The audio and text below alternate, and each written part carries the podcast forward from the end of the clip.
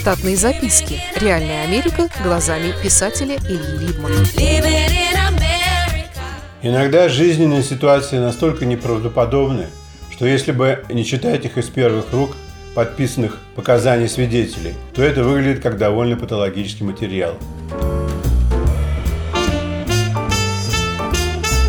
Штатах стать журналистом сложно еще и потому, что 60% университетских градуированных студентов такие не знают, кем они хотят быть в этой жизни, и думают, что если взять в универе английскую литературу главным предметом, то это все-таки откроет им дороги в места к специальностям, где надо грамотно говорить, читать и писать в первую очередь.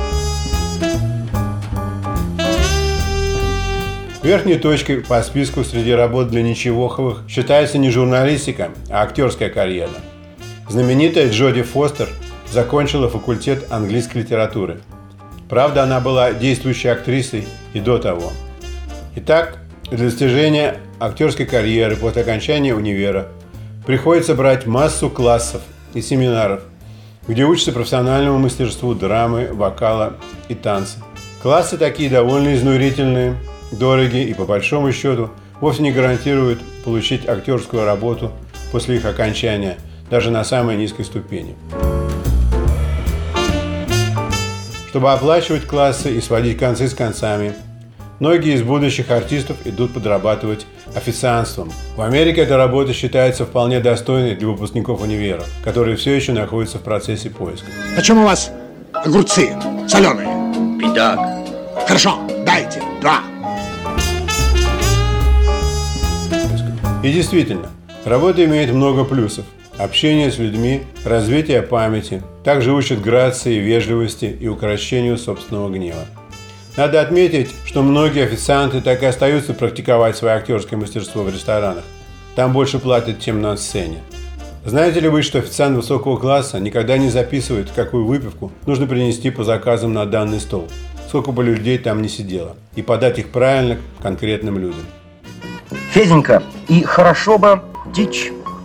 Сделаем. Что будем пить? Водку, коньяк? Мне бы пивка. Значит так, для начала бутылочку водочки и бутылочку коньячку. Пару пива. Слушай. Также хороший официант обязательно спрашивает посетителя, как тому хочется, чтобы заказанное им блюдо было приготовлено. По сути дела, креативный официант при обслуживании учится владеть толпой и пробует себя на разные лады.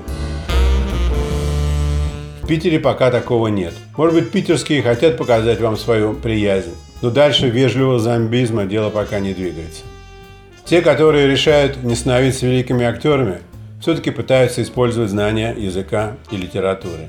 Некоторые из них заканчивают IT-курсы, бухгалтерские курсы или еще какие-нибудь курсы, а по вечерам пробуют перо для написания одноствольных шуток для стендапа, остроумных реклам на продукты – или просто слоняются по улицам в надежде, что вдруг что-нибудь произойдет, и здесь первыми будут они со своей камерой, на которую можно будет отснять что-нибудь к утренним газетам. После двух-трех удачных попыток с газетой их там запоминают как отчаянных фрилансеров.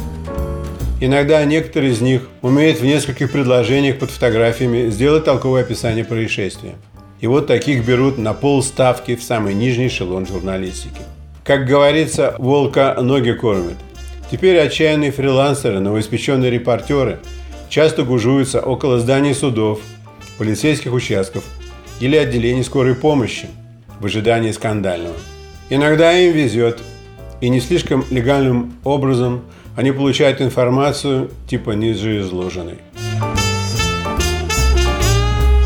Женщина средних лет давала показания в госпитальном отделении, работающем с жертвами изнасилований. Среди прочих доказательств изнасилования на ее теле были отмечены следы побоев ремнем по заду и спине. Наряду с вырванным клоком волос из-под носа при помощи скотч-тейп. По ее словам, дело было так. Она открыла дверь в дом для какой-то доставки. Человек в униформе доставочной компании вломился. Под дулом пистолета велел ей раздеться и лечь в ее же кровати. Попытался ее изнасиловать. У нее ничего толком не получилось. И он велел ей сойти на пол, чтобы возбудить его орально. Она воспользовалась такой возможностью и укусила его достаточно сильно, чтобы он забыл на время про секс. Пока он охал и матерился, она вытащила из своего платяного шкафа двухстволку и всадила ему в грудь медвежью пулю, которая вырвала у него из спины приличный кусок плоти и глубоко застряла в стене дома. Мужчина умер от потери крови. По-видимому, потерпевшая не спешила звонить в полицию, а может быть еще и придушила его маленько. В допросном листе стояли формальные вопросы типа «Был ли секс насильственным или при непротивлении обеих сторон?».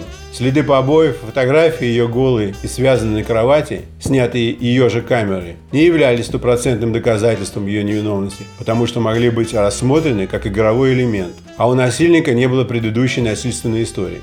У пострадавшей был привод в полицию 14 лет назад, в ее студенческие годы, за неуплату била в ресторане. Редактору история нравится. Но нужно опять принимать решение, стать ли криминальным журналистом или борцом за права человека. Штатные записки. Реальная Америка глазами писателя Ильи Либмана. Читайте книги русского писателя современной Америки Ильи Либмана. В них живо и не скучно описываются нестандартные ситуации, происходившие с бывшими гражданами Советского Союза на фоне американского урбанистического ландшафта. Повести «Алиса» с Райкой, «Второе дыхание», «Время апельсина» и «Малыш 21 века» можно приобрести в интернет-магазине «Литрес» или на сайте писателя читаливы.ру.